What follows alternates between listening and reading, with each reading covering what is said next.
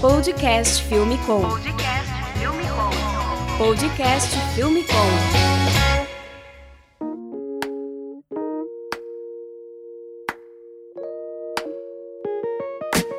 Podcast Filme Com, eu sou Ivo Duran, a gente está aqui no nosso episódio 22, no mês de novembro de 2019, e hoje a gente recebe aqui a Lua Voigt. Fala aí, Lua. Oi, pessoal, tudo bom? Para quem não conhece a Lua, ela é uma diretora de cena. Atualmente ela está dirigindo para Delicatessen Filmes. Ela já dirigiu filmes para Samsung, Natura, Absolute, Pantene, Vivo e muitas outras. A Lua também foi palestrante da Filmicon do ano passado, 2018. Mandou muito lá, falou toda a sua trajetória. E a gente vai falar um pouquinho aqui dos bastidores de como é dirigir publicidade em uma produtora.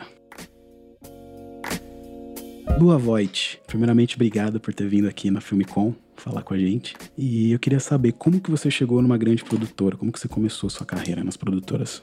Então, como eu disse até na palestra com vocês, eu comecei em Curitiba, Fazem cinco anos que eu tô aqui em São Paulo. Vou começar pela parte de São Paulo, então, que eu acho que interessa mais, né? Curitiba eu era só freelancer em direção. Era um formato um pouquinho diferente daqui de São Paulo, porque em São Paulo normalmente a gente tem diretoras que possuem seus diretores, né, em cada uma delas. E eles não são freelancer, né? Então, é, é o meu caso aqui. Eu passei por algumas produtoras, comecei por uma produtora pequena chamada Bapuru Filmes, que ficava no Estúdio Quanta. Entrei lá por indicação de um fotógrafo de Curitiba. Fiz uma entrevista aqui em São Paulo, acabei me mudando para cá e desde então tenho feito trabalhos que foram me direcionando para outros lugares, né? Porque é meio que normal também dos diretores trocarem bastante de produtora, né? Então eu saí da Bapuru, meu contrato era de um ano, fiquei lá e na sequência fui, passei pela Trator Filmes, que foi bem rápido, foram somente seis meses que eu fiquei lá e pelo Facebook na época era meio comum de você postar postar teus filmes pela plataforma e um diretor da Lândia, que é uma produtora argentina, acabou visualizando é, um dos meus filmes e acabou me chamando e eu acabei ficando na Lândia por dois anos. Na sequência, acabei saindo de lá e eu fui para Iconoclast, é, onde eu fiquei um ano e agora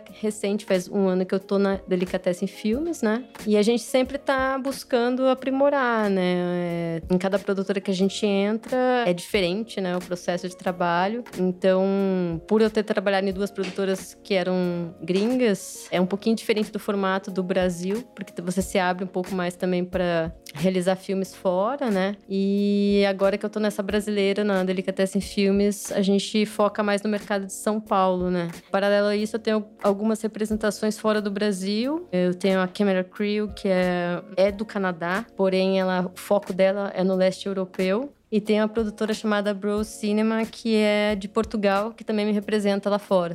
Legal. E como funciona essa parte internacional? É meio tipo um, um booking de DJ? Se algum filme eles têm tipo, você no catálogo. Exato. Eles são como se fossem agenciadores do teu trabalho. Eles possuem teu portfólio, né, teu reel, e eles vão tentando buscar projetos para você. Então eles ganham uma porcentagem em cima do seu trabalho e você recebe cachê. É diferente do cachê aqui do, do Brasil, você recebe por diária.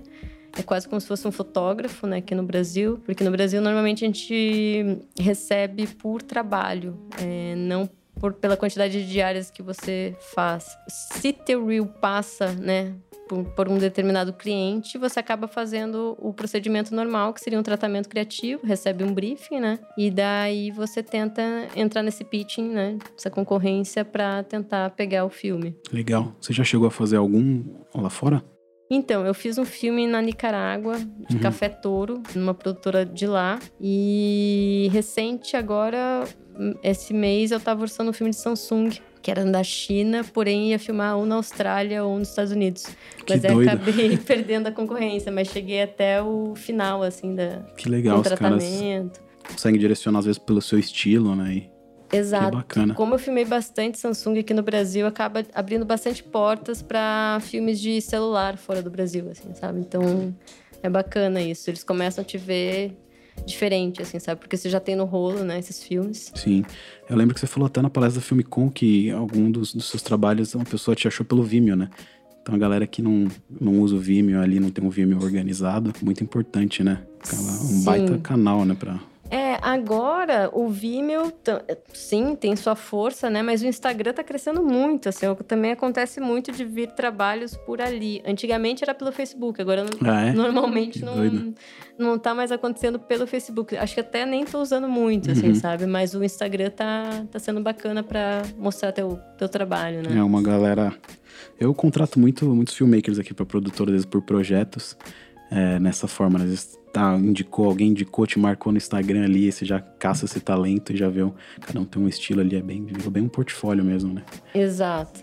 E como que, que é esse, esse passo para você ficar fixo numa produtora? Porque no cenário atual, a gente vê muito filmmaker que às vezes abre sua própria produtora, ficou muito muito mais fácil hoje em dia você criar um nome, criar uma produtora, né? É, tá muito mais acessível. Como você compara esses dois mercados? Eu acho que seria interessante, sim, você ter essa abertura de, né, com o teu trabalho abrir uma produtora, eu acho um pouco, na minha visão, um pouco mais difícil, sabe? Eu acho que é bacana você começar a fazer projetos tanto pessoais quanto de pequenas empresas, né, pequenas empresas, assim, que te contratem como frila e a partir do momento que você tem criou um rolo, eu acho interessante você tentar buscar é, oportunidades em algumas produtoras que te contratem como profissional para te vender, porque acho que a parte mais difícil, sei lá, para mim, pelo menos, eu não saberia fazer essa parte de, de vendas, né? Tipo, de, de ter um atendimento que te venda né? Tem um line producer que trabalha com você e te encaminhe para as melhores agências, enfim, atrás de trabalho, né? Porque é difícil você entrar numa agência e sozinho, só com o teu rolo e, e ir atrás de roteiros, assim. Eu tô falando de roteiros bons, né? É, eu acho que sim, tem demanda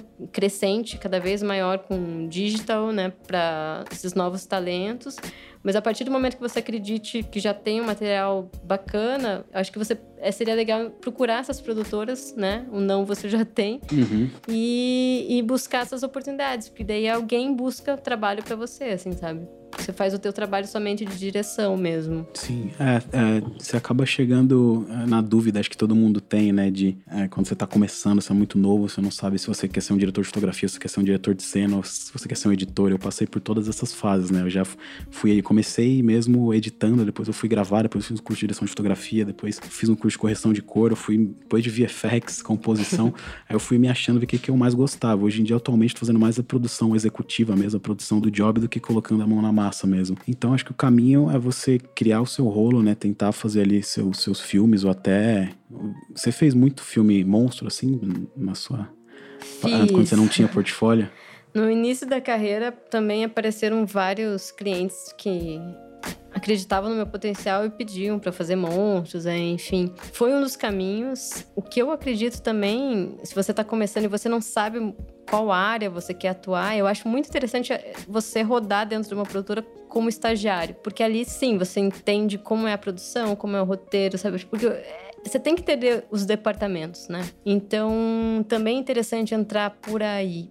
Se você já tem algo em mente, como, ah, eu quero ser diretor Aí eu já indico outros caminhos, por exemplo, assistente de direção, um dos caminhos. Pesquisador, outro caminho. É, eu tô vendo vários pesquisadores recentes é, que trabalham em produtoras, como eles trabalham nessa parte de pesquisa e, e proporciona para o diretor ver muito material criativo, ele já tem esse lado visual muito aguçado e eles acabam querendo dirigir e se você já está dentro de uma produtora, fica muito mais fácil de você começar a dirigir pequenos trabalhos ali dentro. Porque a pessoa vê que você tem potencial e te dá oportunidade.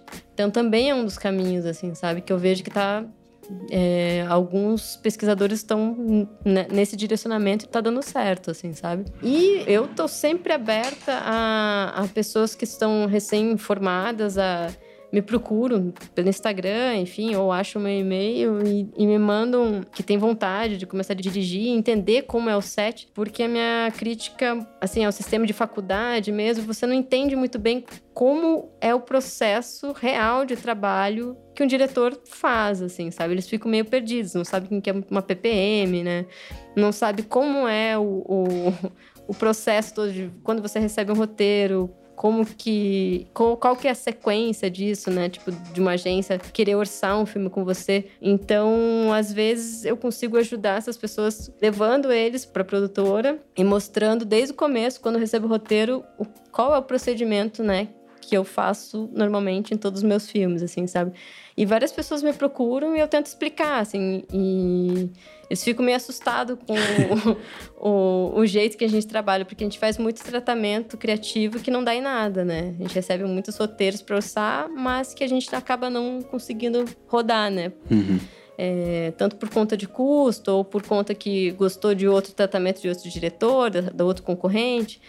Então, é, é legal você vivenciar um pouquinho, né? Tentar contato com algum diretor também. Acho que tem vários que são abertos, né, a isso. E eu acho que a gente explica melhor estando junto, assim, sabe? No dia a dia, na prática mesmo, assim, sabe? E eu procuro auxiliar quando eu consigo, né, as pessoas para ver se eles gostam mesmo disso, se é esse o caminho mesmo, enfim, né? E daí, se não, encaminhar para outros setores, tipo, ah, direção de fotografia, roteiro, pesquisa, enfim. Minha próxima pergunta é exatamente essa: como funciona o processo de criação de um filme publicitário? Chega a ideia, você tá lá no, no casting da Delicatessen, aí chega a ideia, o briefing, né? E aí eles escolhem quem tem mais a, a linguagem ali, quem tem mais a ver com, com esse filme. Exato. Tem dois tipos, né, de approach, assim, das agências.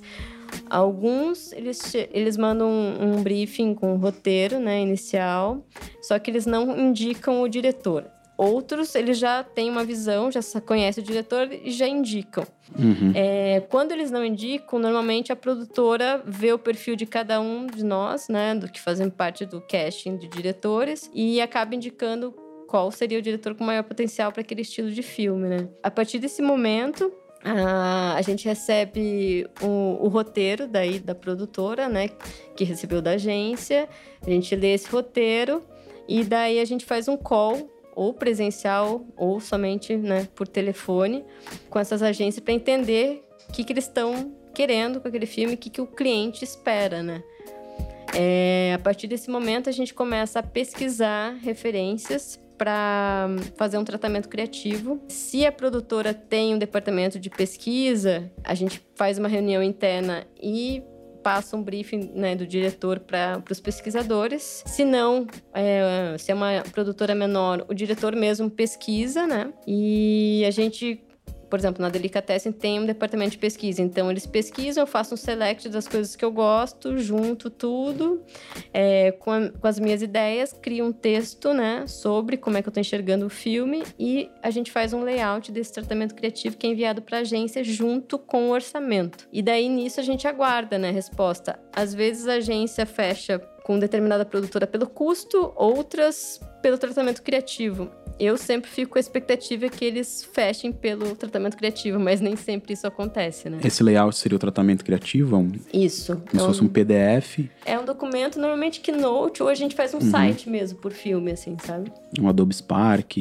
Sim. E, e aí coloca todo o conceito do filme ali, né? Exato. Escreve arte, fotografia, enquadramento, como se fosse. Eu chamo isso de TCC é. de trabalho, né? É, a gente decupa inteiro o filme ali. É, não é certo que você vai pegar o filme, mas a gente se dedica para que a gente consiga, com a nossa ideia, junto com o briefing da agência, vender um conceito que eles gostem, né? E topem fazer o filme com a gente. Que acho que é a vantagem de você dirigir para uma produtora, né? Porque você tá lá fixo, durante o um mês para pegar esses projetos e tentar mandar a melhor ideia ali, a melhor, melhor planejamento e tentar pegar o filme para casa, né? Se uma pessoa frila tentar fazer isso, uma que vai ser bem mais difícil chegar para uma pessoa frila, né? Se você não, não tá numa produtora para dirigir. Mas é, tem a frustração de você estar tá lá fazendo vários trabalhos, vários TCCs e não é certo que você vai pegar ele, né? Nossa, 80% do teu dia a dia como diretor é ouvir não. Acho é. que é a mesma frustração de orçamento, né? Você é um bilhão de orçamentos e Exato. Acaba não fechando todos. Exatamente. E o que, que é a parte de PPM? A PPM, assim que o roteiro que você fez o tratamento foi aprovado, né, o orçamento, e querem fazer com você, você faz uma pre-production meeting, que seria essa PPM com a agência. Lá você decupa todo o filme, é como é a tua visão em cada departamento. Você vai na agência apresentar primeiramente para eles e na sequência ou no dia seguinte ou no mesmo dia você apresenta essa mesma PPM corrigida, com os tópicos que a agência corrigiu junto com o diretor, é, para o cliente. A partir do momento que você apresentou essa PPM, a gente está liberado para filmar, né? Então a gente monta um plano de filmagem junto com o assistente de direção, né? E a gente faz uma visita de locação para entender qual é o melhor horário em cada locação para a gente filmar junto com o fotógrafo, né? E daí a gente filma. É... Aí isso já foi metade do trabalho, né? De até a filmagem. E na sequência a gente monta uh, o filme, né? Edita o filme e faz um primeiro offline. Esse primeiro offline também é com a agência. E na sequência a gente faz um offline com, com as correções que a agência fez junto com o diretor. É, a gente mostra esse filme para o cliente. A partir do momento que o cliente bateu o martelo e falou é isso, a gente começa a finalizar o filme. Então toda a pós do filme só é realizada depois que o cliente aprovou esse primeiro corte, que seria seu offline. Aí a gente termina, né, todo o filme, faz o color, enfim, é, e toda após, né, e ver o deadline para entregar para cópias, né. Então meio que esse que é o processo que a gente faz normalmente. O que está acontecendo bastante agora é a gente fazer o color um pouco antes, é, fazer o color pro offline. Está acontecendo bastante já faz um ano e meio que a gente está meio que nesse processo. Não é o ideal, mas porque, né, tem que mudar muita coisa sempre do corte, né? Mas a gente já deixa um pouco mais finalizado esse filme para eles enxergarem melhor, né? Como é que vai ficar o resultado final. Legal. E tem a parte também do desapego, né? Que a gente estava comentando aqui né, nos bastidores, que é, é difícil trabalhar ali com agência e tal. O cliente tem uma ideia e o diretor quer passar outra. E na maioria das vezes não é o filme que vai pro ar, não é o que você realmente gosta, né? Por isso que existe o Director's Cut, né? Ah, eu, eu já desapeguei com a idade, né? Com o tempo, assim, eu já desapeguei. Eu sempre faço o Director's Cut primeiro. Às vezes eu apresento pra agência, às vezes não. É, mas a partir desse Director's Cut, eu tento levar em consideração todas as coisas que a agência e o cliente me pediram e faço um, um novo corte para a agência e para o cliente, né? Então, assim, normalmente o diretor fica muito frustrado com que vai pro ar, assim. Então a gente acaba fazendo esse director's cut pra gente também ter uma assinatura nossa sobre a nossa visão do filme, assim. É, às vezes não é, é nem às vezes mau, é, mau gosto do cliente, né? Muitas vezes é, né? Mas né, são coisas jurídicas, né? Tipo, a gente fez um agora com que tinha uma forma de pagamento com relógio e não podia ser um relógio da Apple, né? Não, não podia mostrar. Não tinha marca aparecendo, né? Mas o aspecto do relógio estava na cara que era um Apple Watch, né? Então, por questões jurídicas, é, bem complicado. Sim, tem umas coisas que a gente nem imagina, né? Mas aí o cliente não quer e a gente tem que acabar cortando. Mas a gente tenta prever todo esse tipo de problema nas PPMs, né? Pra gente não, não enfrentar isso depois na montagem. Mas quando acontece, a gente tem que cortar. Lua, e como que é o seu processo de pesquisa de referências? É, eu lembro que na palestra Filme com você se considerou uma rata de Vimeo. Então, é engraçado. Eu passei um mês fora agora e você perde um pouco a mão de ser rata de Vimeo, assim. Eu tava até dando risada esses dias de mim mesma. Eu falei, gente, cadê os filmes bons, assim? Não tô achando. Mas o que que tá acontecendo? Pelo menos comigo, é... eu gostei muito do, do novo layout do Source. Uma plataforma legal de você acessar. Essa é uma plataforma paga, não é igual o Vimeo, que é gratuito, mas é bacana você investir nisso. E outra coisa que tá cada vez mais forte para mim, assim, é eu acompanhar pelo Instagram tanto diretores quanto fotógrafos gringos. Eu tenho salvo muita coisa por ali tenho visto muitos frames por ali. Então, é um pouco chato porque você acaba vendo ali, daí você tem que achar daí no Vimeo o filme, né, para você realmente assistir e baixar. Mas eu tenho visto muito mais referências no Instagram agora desses diretores de fotógrafos também. E depois procurar, tipo, eles no Vimeo, né? Enfim, eu acho que é um processo novo sei lá, faz uns seis meses que eu tô nesse processo de procurar um pouquinho mais pelo Instagram. É meio chato, como eu disse, né? Pra você baixar os filmes depois pelo Vimeo. Mas tenho visto muita coisa legal por ali, sabe? No Instagram. Pelo Instagram. Então, assim, eu não normalmente não tinha tanto isso, eu acompanhava mais pelo Facebook, mas não tá acontecendo tanto, assim, sabe? Agora E tenho visto muitos frames legais, assim, sabe? Filmes legais por ali. Como que é o site do Source? É um app? É uma plataforma? É um site mesmo, Source Creative. Ah, não conhecia. Source Creative. É bacana. E ele é é- funciona com assinatura? Assinatura, sim. sourcecreative.com. Isso. Eu acho que o novo. Antigamente eu não gostava muito, mas a qualidade da interface que eles criaram agora tá bem interessante. Tá com tagzinho, assim, tá fácil de você acessar os filmes. E uma coisa legal dele é que você pode passar o mouse por cima, assim, dos vídeos, ver bem rápido, muito mais rápido que o Vimeo, que, que tem naquele filme, sabe? Aham. Você passa só rapidinho, assim, com o mouse, É, o você Vimeo consegue ele é, ele é bem pesado, né? É, o Vimeo é muito pesado, você tem que ficar. Ai, Somente no Brasil tempo, aqui, assim, acho que eles não têm servidor aqui, é- tudo é muito. No celular, às vezes, no conexão, você não consegue assistir, né? Sim, Legal, não conhecia esse. Tá aqui, ó, maneira mais fácil de você pesquisar e descobrir para o seu pitch. foi bem Source- bacana, Source assim, pesquisar. Eu tava até vendo alguns filmes novos agora por ali e eu achei bacana é, a interface nova deles. É meio que o DeviantArt, né? Que na época que eu brincava ali no Photoshop, a gente buscava as referências ali, né? De, Sim, de boards e ilustrações, bem legal. exato. Além de você buscar as referências de outros filmmakers e tal, acho que conta bastante as viagens também, né? As coisas que, que você vê, acho que também a cultura de outros lugares, você, Ah, você viaja bastante, né? Eu gosto muito. Eu acho que faz. é, você conhecer novas culturas é muito importante, sabe? E com a minha pretensão de querer fazer filmes fora, essa vontade, quando não acontece de eu filmar fora, pelo menos nas viagens você consegue assimilar muita coisa, assim, sabe? Tipo, E tentar jogar aquele raciocínio pros teus filmes, assim.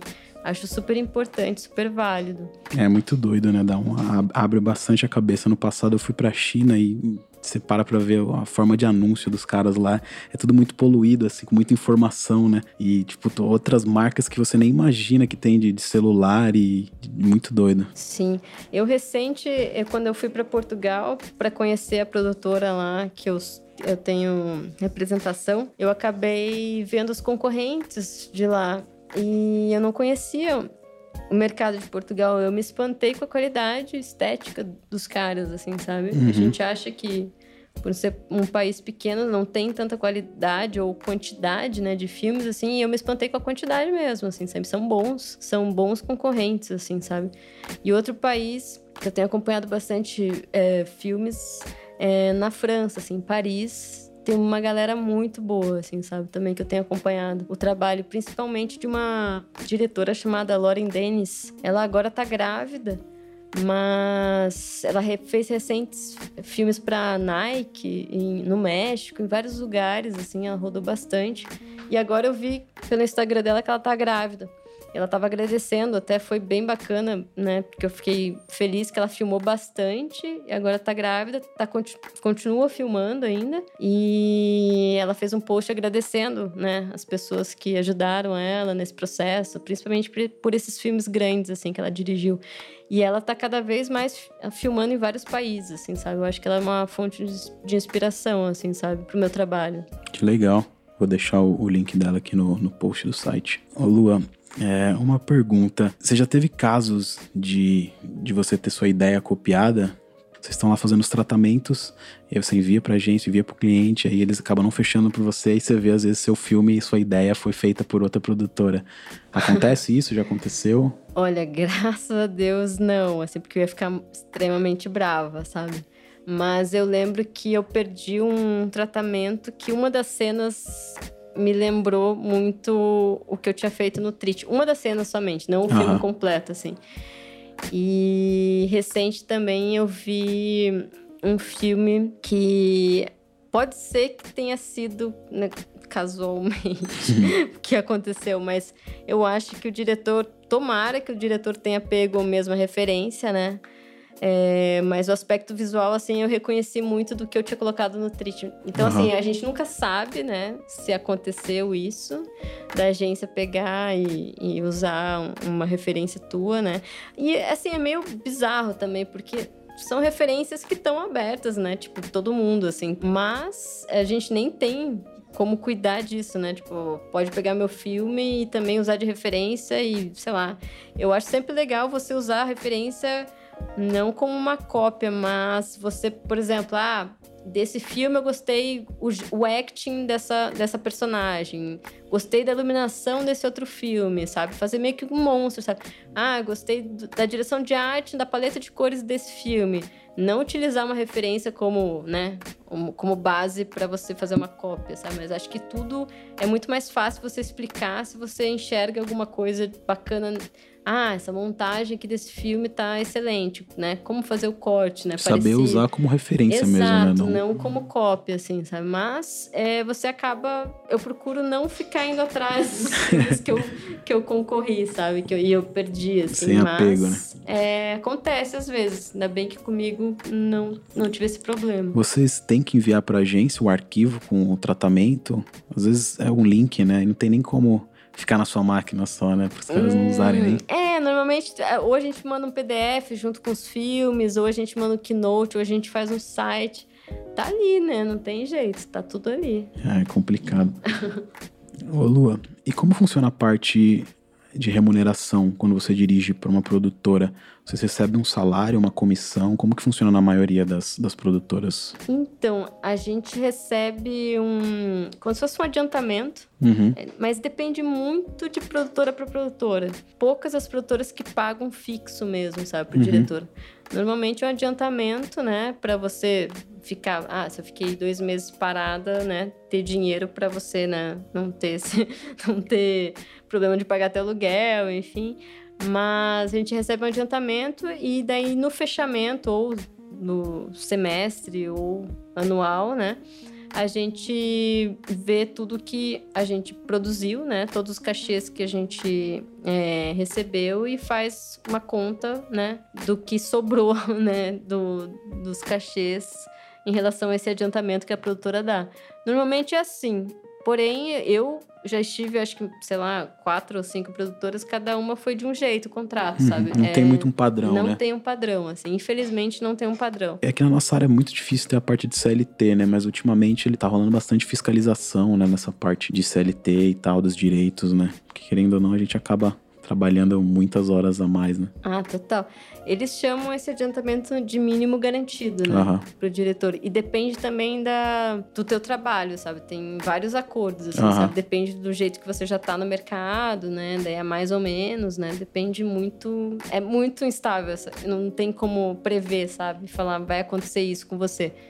Depende de qual nível de direção você já tá, sabe? Então é bem aberto. Na hora que vocês estão filmando, como que funciona na parte da publicidade. A gente conversou aqui com a Mari num dos episódios sobre séries e longas, né? Eles têm um horário para cumprir. Na publicidade, por ser uma área que tem, tem mais dinheiro, rola hora extra, vocês têm horário, geralmente o, a diária ela é respeitada? Como que funciona? Então, a gente prevê a diária, né, junto com o assistente de direção. É, algumas vezes a gente estoura, não é bom, né, para ninguém estourar. E se estoura, tem hora extra, hum, por exemplo, não pro diretor, mais pra equipe técnica mesmo, assim, sabe? Mas a gente sempre tenta prever o plano de filmagem, né, pra não estourar. Mas não é igual em série longa que você tem que cumprir religiosamente aquelas, sei lá, 12 horas por dia, sabe? Uhum. Uh, e daí você, se ultrapassou meia hora, no outro dia você tira essa meia hora, né? No dia seguinte, porque a gente não tem esse fluxo, né? De, de todos os dias filmar. Então, mas a gente tenta prever a quantidade de horas exatas e o assistente de direção tem como função também falar com o diretor toda hora e, e mostrar. A gente tem até uhum. 10 minutos para acabar essa cena, sabe? Tipo, tá sempre no teu pé para cobrar executar os planos A, B, C, né? Exato. Legal. Bom, a gente sabe que na, na, área de publicidade é um. A gente tem muito problema de, de vai e volta, de no meio do caminho fica um telefone sem fio, que são muitas pessoas dando opinião, né? Tem agência, tem cliente, aí tem a produtora. É muito fácil ali você se irritar e os profissionais se irritarem, né? Como que, que você lida com a sua qualidade de vida e como você consegue manter isso? É uma área que você gosta? Você já chegou a, a explodir? Teu amadurecimento profissional você vai criando uma espécie de casca para você não estourar, né? Assim, é, é muita vontade, muita gente querendo muita coisa e você tem que ter manter uma linha de raciocínio da tua direção também, não perdeu, né? No meio do caminho que você tinha proposto. É, como a ideia não é tua, é da agência junto com o cliente, todo, eles têm uma necessidade que você tem que cumprir e você tem que brilhar criativamente em cima daquilo. A base desses três pilares, direção, é, é, agência de publicidade e cliente, elas têm que estar unidas no mesmo esforço. Porém, normalmente não é isso que acontece, né, no meio do processo. E não somente no set, já aconteceu em PPM, uhum. já havia discussão, né? É, é, daí no set de filmagem também, na, na entrega do filme no, no, offline, né? Então, assim, você tem que escutar muito, respirar fundo e tentar resolver em cada momento, porque, por exemplo, na PPM você consegue né, falar somente, articular ali é, no contexto da reunião, argumentar e tentar centralizar esse, esse raciocínio, né, nos três pilares ali. É, na filmagem, a agência vai estar sempre, né, conversando com você durante o filme para tentar alinhar os pensamentos do cliente. Então você às vezes tem que parar de filmar, escutar um pouco a agência e voltar a filmar para não ocorrer ruídos, né? E quando tá na, na, montagem, às vezes é um pouco mais fácil, porque o filme já foi executado, só tem que alinhar os cortes. Porém, existem problemas desde, desde a pré até a produção e até a pós do filme, sabe? Então, o diretor tem que ter cabeça muito fria. Normalmente, eles não têm. Estou me inserindo nisso também. Porém, tem que ter né, essa cancha não curta, né? E, e, tentar escutar e tentar resolver. Não adianta brigar, não vai adiantar ah, nada. É, acho que sempre documentar, conseguir se resguardar ali, né? Pra Com não, certeza. Pra tudo ser no, no, combinado, né? O combinado não sai caro. Exato. Mas eu tô preparando um podcast aí em breve com, com alguns amigos de produtoras também pra gente falar um pouco aí da, desse mercado de publicidade, né? Da, da velha guarda e desses vícios que tem na área. Sim. Vícios desrespeitosos também com, com a profissão, né? De cargas horárias altíssimas e e, putz, toda profissão tem seus limites ali, né? Sim. Sei lá, você vai em coisas corriqueiras, vai na padaria, você vai no, num bar ali, tudo tem seu horário de, de funcionar, né? A gente trabalha com arte ali, não sei porque às vezes rola muito essa desvalorização, né? E o desrespeito com, com nossos horários, com nossas famílias, né? Muito, é muito doido isso. Eu já, eu já trabalhei com várias agências, uma das maiores agências do Brasil, com várias delas já nesses seis anos que a gente tem a produtora e, putz, já cheguei no, no, meu limite, assim, várias vezes de coisas que você não entende, né? Você fala, putz, por um erro da agência, porque a, a, produtora e minha equipe vai pagar por isso, né? Então, tô preparando esse episódio aí para fazer esse desabafo. Mas a gente tá sempre lutando aí para todo mundo conseguir trabalhar e, e ser valorizado, né? Pra não, não acontecer isso. Lua, você falou na sua palestra na Filmicon de um assunto muito importante que a gente está querendo reverter esse quadro, que no Brasil é, tem um estudo lá que você viu numa palestra, né? Que tem somente 321 homens diretores registrados no, na pesquisa que você viu e 40 contra 46 mulheres, né? Então, uma disparidade muito grande. Você também citou que você quer fazer filme de carro, você quer fazer filme radical, não é só filme de beleza que mulher pode fazer, né? Como que, que você vê isso daí? É, infelizmente as agências acabam te colocando em estantes, né? Esse ano eu rodei bastante filme de mulher. É, como eu disse, não que eu não goste, porém não é somente esse o meu foco. Eu tento sempre tentar sair dessa estantezinha e fechar roteiros que eu acredite que, né, seja ah, que tenha natureza, enfim, que tenha aventura, que tenha é, carro, enfim, mas nem sempre a gente consegue. Porém, é uma coisa que eu venho tentando também é criar, formar novas diretoras. Então, isso eu acho que eu estou conseguindo. Esse ano já fiquei bem feliz. Por exemplo, eu fiz um filme de Samsung esse ano que eu chamei uma menina chamada Axa, que ela acompanhou, acho que minha palestra no passado no filme Como escreveu, e ela fez o digital desse filme.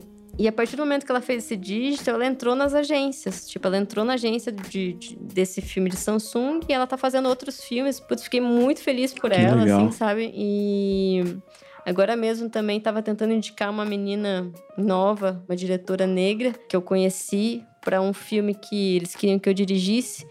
é, eu estava tentando fazer uma coordenação, né? E direcionar essa menina para ser inserida no mercado. Eu estaria acompanhando essa filmagem, todo o processo dela de PPM, é, junto com o cliente, acompanharia a, a, ela dirigindo no set para auxiliar e porque assim para criar repertório porque é, é difícil uh, uma mulher começar como também os homens também né você não tem um rolo ainda, que o rolo dela era mais documental. Então, assim, como você inserir ela em publicidade? Ela, o sonho dela é trabalhar com publicidade, mas como ser inserida no mercado. Então, estou tentando auxiliar. Quando eu vejo que o roteiro e a agência tem essa abertura, eu abri mão de dirigir esse filme para tentar incentivar a colocar um novo talento no mercado, assim, sabe? Eu acho que a gente tem que fazer esse papel. Eu gostaria que alguém tivesse feito por mim quando eu comecei mas se ninguém fez, eu acho que eu tenho como fazer isso por essa nova geração que tá vindo, assim, sabe? Tô tentando auxiliar. E assim, não desacreditar, sabe? Porque eu vi os números nessa palestra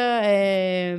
e realmente te dá um choque, então eu prefiro não, não ficar lembrando muito disso e tentar acreditar que vai virar, vai reverter, vai surgir oportunidade, sabe? Porque senão a gente fica triste, chateado e eu acho que não adianta nada, sabe? Eu acho que a gente tem que buscar e lutar. E se você. Eu acredito muito na lei do retorno, sabe? Se você ajudar as pessoas, quem sabe alguém me ajuda, uma agência Sim. aí, me dá um roteiro que eu realmente acredite. Não que eu não acredite nesses filmes de beauty que eu faço, não é isso. Mas é que eu não, eu não gostaria de ficar focado somente nisso, sabe? Sim, é, acho que essa é a grande sacada de ser generoso com todo mundo, né? Porque você nunca sabe, né? Lá na frente, essa garota que você ajudou cresce, aí ela entra em algum setor da agência, pode contratar no futuro, vocês fazendo alguma coisa juntos, né? Ninguém, a galera às vezes não liga isso, né? É um negócio tão natural que acontece, né? Não, não é nada forçado. Você deu um dado também, que você falou que 16 mulheres só rodaram filmes de carro, né? Nessa mesma pesquisa. E você fez um baita filme de carro da Jeep, né? É um dos filmes que eu mais gosto seu, que eu Pois é, sem querer eu tive essa oportunidade de fazer esse branded content. Eu gosto muito de branded content. Infelizmente eu não foquei tanto esse ano. Eu quero tentar no que vem continuar porque eu gosto muito. Você tem uma possibilidade de fazer um pouco maior, mais extenso, né, o filme do que 30 segundos ou um minuto. E sei lá, eu quero tentar. Esse filme já é um pouco antigo, já tem uns 3, 4 anos, eu não sei. Eu gosto muito dele, porém, é, consegui orçar outros, mas acabei não fechando nenhum filme com essa linha, assim, tipo, de mostrar o carro, natureza, performance, né? Enfim, eu quero muito tentar conseguir. Eu vi que esse ano fiquei feliz que algumas diretoras mulheres pegaram alguns filmes de carro. Já fico muito feliz, não fui eu, mas já fico feliz pelas agências terem essa abertura e essa visão. E espero que ano que vem eu consiga, assim, sabe? Legal. Esse filme, ele tem uma, um take aéreo com uma estrada que é um zigue-zague. Aquilo é de verdade mesmo ou é pós? Não, é a Serra do Rio do Rastro, ah, em é? Santa Aqui Catarina. Em São Paulo? O que não, a gente São Paulo, fez no Brasil? é em Santa Catarina. Que legal. O que a gente fez foi apagar em rotoscopia os carros ali, só ah, deixar o Jeep, sabe? Nossa, muito doido, né? Parece que é pós ali de esse zigue-zague. Não, Ficou eu, muito gringo, parece que é tipo outro lugar, assim, sei lá, Nova Zelândia. Um foi muito doido. legal dirigir. Eu dirigi o Jeep ali na estrada. Foi bem bacana, porque ela é bem estreita. Então, se vê um caminhão, você tem que meio que parar pro caminhão passar, sabe? Foi bem interessante. E o bizarro desse filme foi que metade dele aconteceu em locações que eu não gostaria de filmar porque lá muda o tempo toda hora, sabe? Então, Fecha as, o demais. tech scout que eu fiz não serviu muito, assim, uhum. sabe? Então a gente acabou meio que filmando em outros lugares, não o que a gente estava prevendo, assim, sabe? E a equipe você que, que escolhe? Sim. Fotógrafo? Sim. E essa equipe, inclusive, foi bem enxuta. Eram oito pessoas, eram uhum. sete homens e eu de mulher, assim. Uhum. Mas normalmente quando entra um roteiro, eu acabo vendo, ah, qual diretor de fotografia tem mais a cara daquele filme, pela estética, né? Diretor de uhum. arte, é, figurinista, casting, né? A gente faz a escolha de toda a equipe ali né? Aí a gente vê a agenda do pessoal, vê se eles têm disponibilidade, senão a gente busca outros profissionais, né? Tem uma pergunta que eu queria fazer, que essa parte de resistência, como tem muito mais homens na equipe, rola essa resistência. No seu caso, eu não sei porque você tá numa ponta maior ali, mas eu já vi diversas vezes diretores mais arrogantes, assim, de, pô, às vezes desvalorizar quem tá ali embaixo, né? Quem tá começando. Acontece muito isso, né? Ah, eu acho que. Eu não sei, graças a Deus eu não vivenciei muito isso, assim, sabe? Mas óbvio que tem. Eu tenho, por criação, tenho muito respeito pelas pessoas. Óbvio que você surta, né, nos sets, enfim, você tá louco, né? Enfim, você pede, mas se eu perco um pouco a razão, eu sempre peço desculpa pra pessoa, procuro não perder, né? Mas se pede por estresse, enfim, a gente é humano, né? A gente tem esse, esse problema, né, de se perder um pouquinho no raciocínio. Porém, eu vejo assim, até uma pergunta que eu pensei que vocês fossem fazer é com relação a ah, a equipe de homens te respeita. Eu aprendi desde o começo, quando eu era assistente de direção, a, a tratar. Ah, vou conversar com os meninos da técnica, meio que de igual para igual, assim, sabe? Uhum. Então, se você se iguala a eles, você não, não. Eu nunca tive essa. Ah, não perdi. Não, ninguém perdeu respeito comigo, assim, sabe? Tipo, uhum. Por mais que é uma diretora comandando toda a equipe, então não tive esse problema, porque eu meio que converso com todo mundo, sabe? Eu não fico lá na minha cadeirinha, tipo, ah, tô aqui pra dirigir, sabe? Não. Eu tento escutar as pessoas ali, óbvio que não, né? Dentro da possibilidade, porque você fica meio enlouquecido no meio do filme, mas por você ter esse approach com as pessoas, não tive esse problema, né, de, de sofrer com, com essa coisa de, de, ah, o cara não quer me obedecer, sabe? Uhum. Acho que não tem nada melhor se trabalhar com uma equipe que você montou, né, com as pessoas que você confia, a vibe. A gente fez o trabalho recente do Rock in Rio ali, a gente foi com 10 pessoas, 12 pessoas lá pro Rio, né? E, putz, é, é, todo dia você tá ali no hotel, é, rola aquela coletividade, são pessoas que você confia e não tem como dar errado. Né? Sim, eu já. Quando eu me mudei para São Paulo, eu comecei a trabalhar com uma equipe, ah, tipo, A do mercado, assim, sabe? Eu, eu, notei que eu me dou melhor, não só com, ah, um puta fotógrafo, beleza. Acho legal trabalhar com puta fotógrafo, não é? Mas se você cria uma relação com um fotógrafo que você acredita que, que vira teu amigo, assim, sabe? É quase que uma comunhão, assim, sabe? Tipo, é muito mais gostoso o processo todo do que você trabalhar só com os, os fodões, assim, sabe? Tipo, eu acho óbvio que é legal porque você aprende bastante com os caras, né, que já estão há muito tempo no mercado, mas você tem que criar um dia a dia com os profissionais, assim, que daí você vai criando a tua equipe. Mas isso é com o tempo também, sabe? Você tem conhecendo, ah, esse aqui eu me dei bem, esse aqui não, sabe? É normal, igual relação, né? Relacionamento, assim, ou você se dá bem ou você não se dá. E daí você Verdade. toca a vida e muda de equipe, assim, sabe? Lu, agora eu quero saber da Lua Nerd. Você curte a parte de equipamentos? Como que, que você define, é, até pra você chamar um fotógrafo, você chega a opinar alguma coisa de filtro que vocês vão usar, tipo de luz, vocês Olha, saca um pouquinho? Eu gostaria de ter, sei lá, feito mais cursos de fotografia, assim.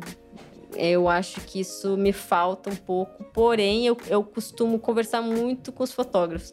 Eu entendo mais de lente mesmo, assim, sabe? Do que equipamento ou de câmera. Eu uhum. sei que, que aquela câmera vai me entregar. Textura e aspecto. De né? textura, né? exato. Isso eu já eu entendo melhor, assim, mas é, esse lado mais nerd, assim, eu, eu deixo para ter uma conversa com fotógrafo, assim, eu acabo mostrando caminhos, tanto em frames quanto em, em filmes.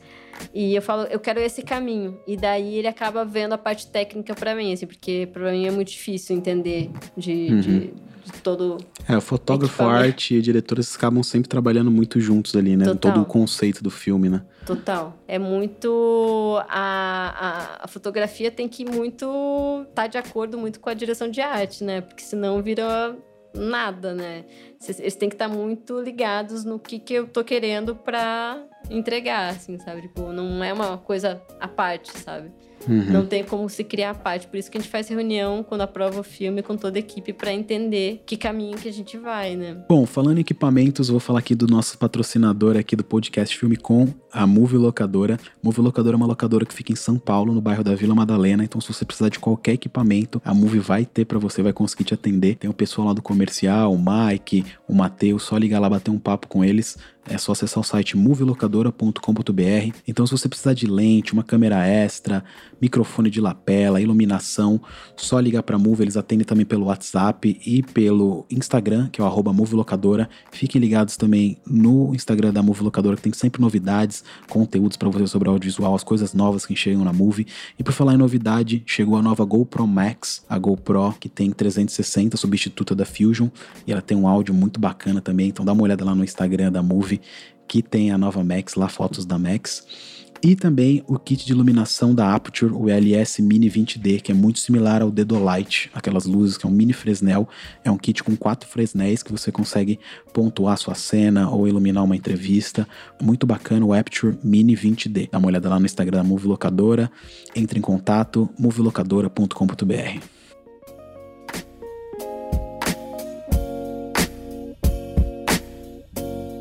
Eu não perguntei sobre estudo. Você se formou em algum lugar? Sim, eu me formei em publicidade e propaganda no, em Curitiba, né? Em 2003, eu procurei fazer MBA, pós, mas como meu trabalho nunca tinha horário, eu nunca consegui finalizar os é, cursos, assim. A faculdade bizarro, é uma assim. vitória, né? Na nossa, nossa área. ainda bem que eu consegui terminar a faculdade. Eu não sei se olha... hoje em dia eu teria o pique, né? De ficar quatro anos, mas dois, quatro anos. Engraçado você perguntar isso, porque eu tive que escolher no, no terceiro ano de faculdade, eu tava fazendo estágios em produtoras. E eu tive que abandonar o estágio, porque, assim, você não tem horário, né, em produtora. Então eu fiquei um mês só, eu falei, ou eu termino a faculdade ou eu faço, ou vou trabalhar. Então eu optei por terminar, né? E ao mesmo tempo fui fazendo materiais pessoais, porque se eu ficasse só em produtora, eu não teria horário, né?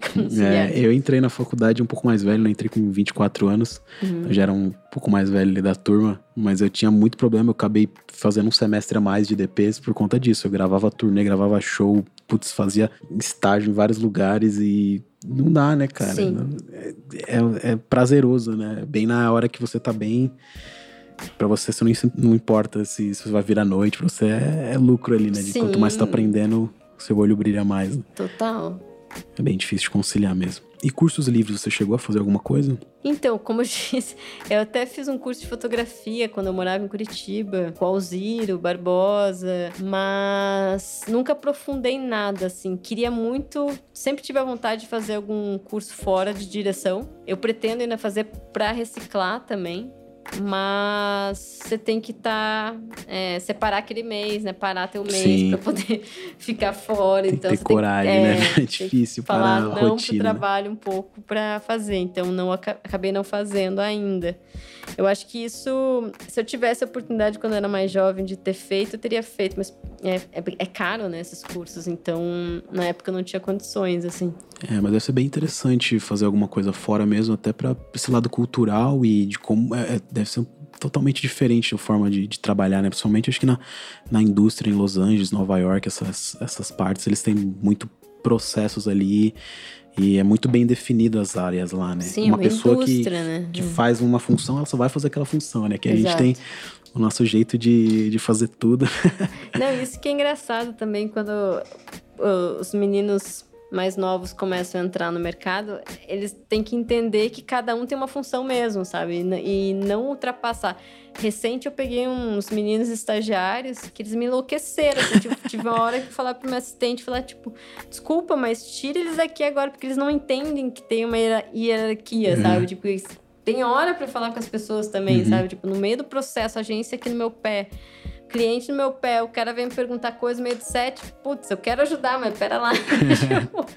eu tô bem louca aqui filmando, né? É, acho que é a então, melhor escola ali, né? É, então eu falei pra minha assistente de educar eles, falando, olha, tem hora pra, né, pra, pra gente conversar, explicar, mas tem hora que não, não é muito legal, não. E quais são os próximos passos da Lua? Você me, me contou que você quer partir para a parte de séries né, e longas. Sim, eu tenho essa pretensão. Ah, na Delica, agora a gente está com o Baldoni, que é uma figura bem bacana. Ele era da Conspira. E a gente está com essa pretensão ano que vem de tentar eu começar a ser inserida em séries e longas, assim, pela produtora.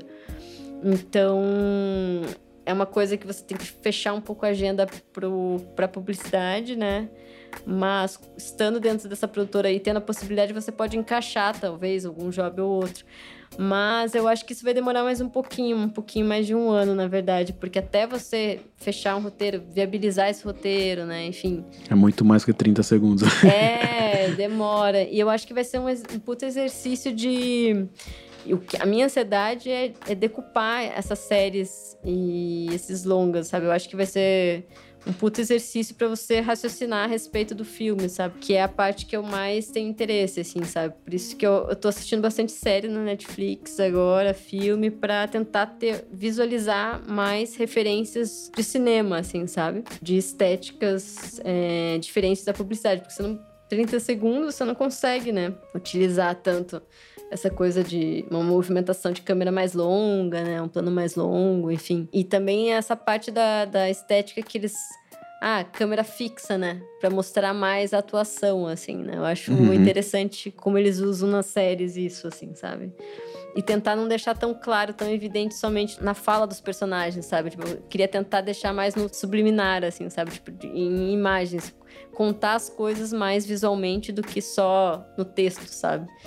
Que na verdade a minha maior crítica a, aos materiais nacionais é, é, com relação a isso, porque fica muito preso no diálogo, sabe? Quer falar, falar, falar, mas pô, tenta mostrar num, num outro contexto. Você não precisa estar falando as coisas, você pode estar demonstrando com um olhar, sabe? Com uma movimento, com de, movimento câmera. de câmera, sabe? Tipo, eu acho que isso que é, é o, é o molinho que dá uma liga para essa parte bacana, assim, sabe?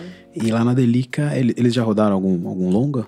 Não, não. Série? É, tá recente essa ah, contra... é? contratação Isso totalmente publicidade, né? É, era publicidade somente, agora a gente tá abrindo esse núcleo. Legal. É, num dos episódios que a gente conversou com a Mari Cook, uhum. ela falou, né, até esse ano aí que a gente teve essas péssimas notícias aí da, da pausa da Ancine, né, por conta do nosso governo. É, o que tá acontecendo muito é as séries estão ganhando muito espaço, né, o on demand então, até só uma notícia recente agora aqui, que o Dória, né, ele assinou um contrato, acho que para cultura, uma parceria entre TV Cultura e Netflix, né, para produções de mais séries, né. Então, acho que a gente, pro próximo ano, a gente pode esperar bastante série, bastante conteúdo, né, de, de websérie para on demand, né, Netflix, Globoplay, enfim, todos os VODs, né? Sim, a gente tá torcendo para aquecer esse mercado, assim, eu acho que é um mercado que tem total potencial aqui no Brasil para ser realizado. Falta só esse incentivo e espero que a gente consiga no que vem melhorar, né? É. Eu queria deixar uma dica aqui do Instagram, que é da Krishna Marron, que ela, ela até palestrou no filme com uns três anos atrás. Foi muito legal a palestra dela. Ela trabalha bastante com a parte de produção e executiva, trabalha em alguns canais bem grandes a cabo. E ela tem um conteúdo muito legal no YouTube dela, chama Imprensa Marron, M-A-H-O-N. E ela tem um Instagram também que ela tá sempre postando notícias sobre o audiovisual e tal. Sempre descreve lá, dá uma opinião dela, eu gosto bastante. E, e, onde que você busca suas referências, se atualiza, se mantém conectada aí na, na parte do audiovisual? Olha, como eu disse, o Vimeo é uma plataforma gratuita e tem muito material bacana lá, que eu sempre indico, porque é a minha primeira fonte de pesquisa, né?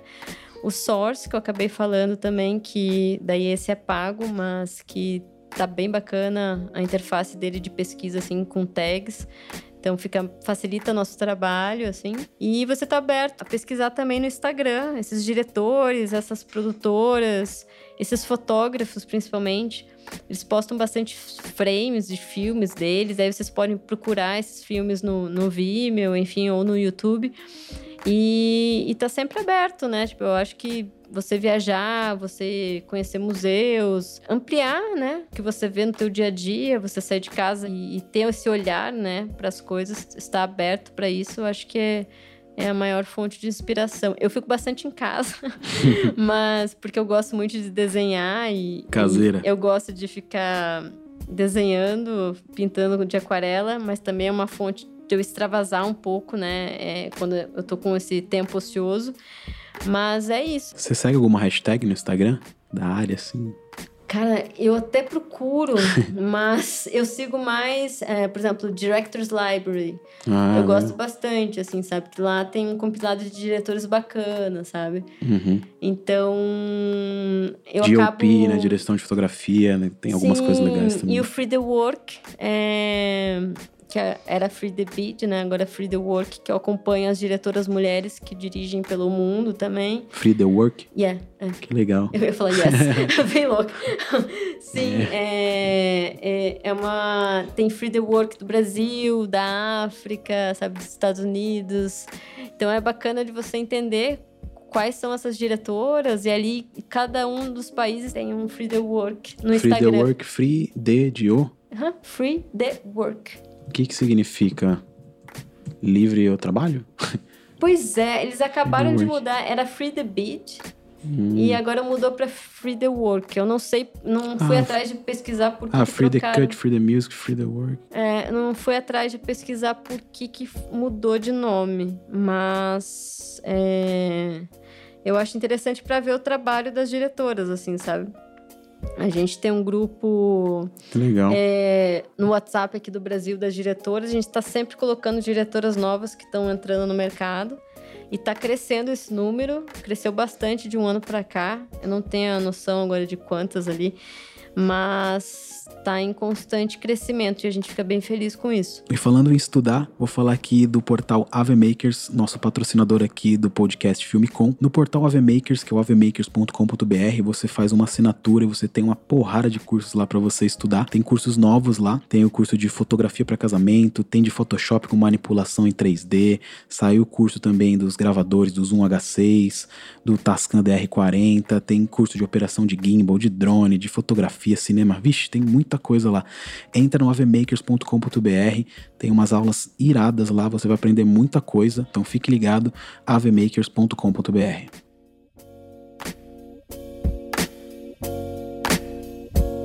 Bom, é isso. Queria agradecer a Lua por, por ter vindo aqui falar com a gente no podcast. Pra quem quiser ver a palestra dela também, tá na íntegra lá no YouTube. Só ir no YouTube da Filmicom, youtube.com.br Filmicom.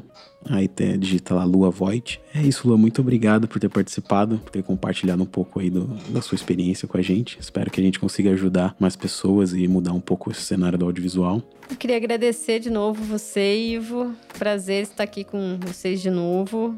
Gosto muito do trabalho de vocês, acompanho bastante pelo Instagram também. e obrigada pela oportunidade, espero que vocês gostem. E qualquer dúvida, podem entrar em contato comigo também, conversar, que eu tô sempre aberta. Show, vou deixar o Instagram da Lua aqui no post do site da filmecom.com.br. Se você não conhecia o podcast Filmecom, indique para seus amigos. A gente também tá no Spotify. Você pode ouvir pelo site, que é o filmecom.com.br. Esse foi o episódio 22 do podcast Filmecom. Eu sou o Ivo Duran e a gente se vê no próximo episódio. Podcast Filme Com. Podcast. Podcast Filme Com.